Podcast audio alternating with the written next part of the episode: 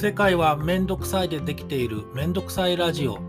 今日も5分間くらいのめんどくさい話をお届けします。今日のめんどくさい話は耳つぼ。耳つぼ。耳つぼ。耳にあるつぼ。つぼというと針？鍼灸院。お灸。ね針とかお灸とか。えー、なんだろうマッサージでね東洋のなんかここはツボだなっていうあのツボですね。耳にもたくさんツボがあるらしくて。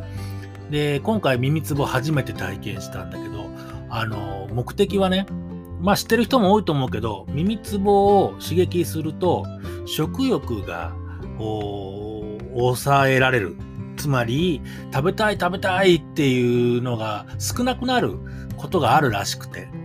あとはその耳つぼに限らないけどツボの中には体の中の消化を助けるとかあるいは中に蓄えてるエネルギーが余計燃やしやすくなる代謝が良くなるっていうのかな。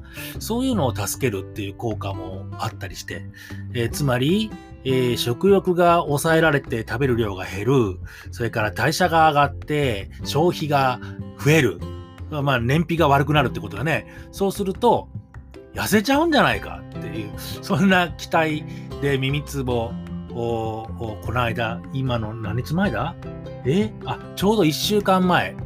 今日7日目だね。耳つぼやって7日目の状態なんだけど、耳つぼってやったことありますか？あの、女性の方でね、えー、何人か聞いたことあるんだけど、ピアスとかね、あの、耳つぼでピアスとか、してる人がいるみたいで、ピアスったら穴開けちゃうよね。あれ、大丈夫なんかなってちょっとおっかなくなるけど。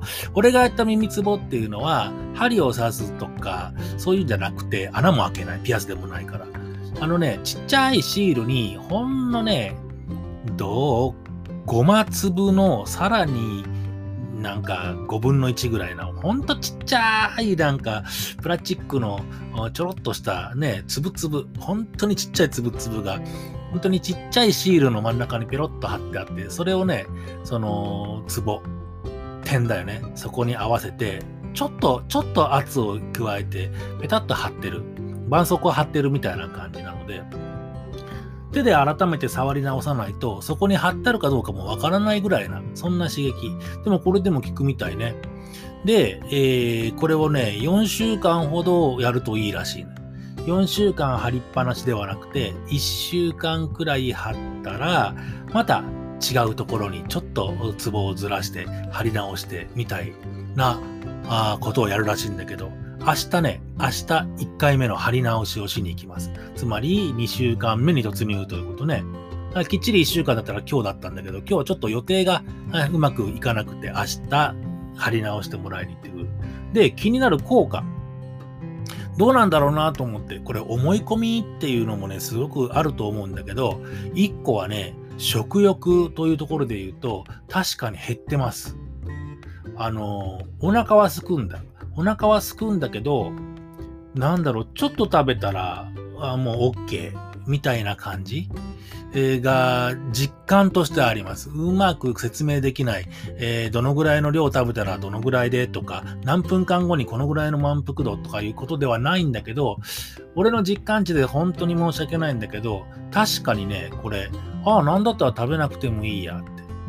ちょっとね、体調を崩したり、腰痛になったりしたこともあったので、食欲自体が減っている時っていうのもあったけど、1週間のうちでね、ご飯食べ過ぎたなっていう思いは一度もしてません。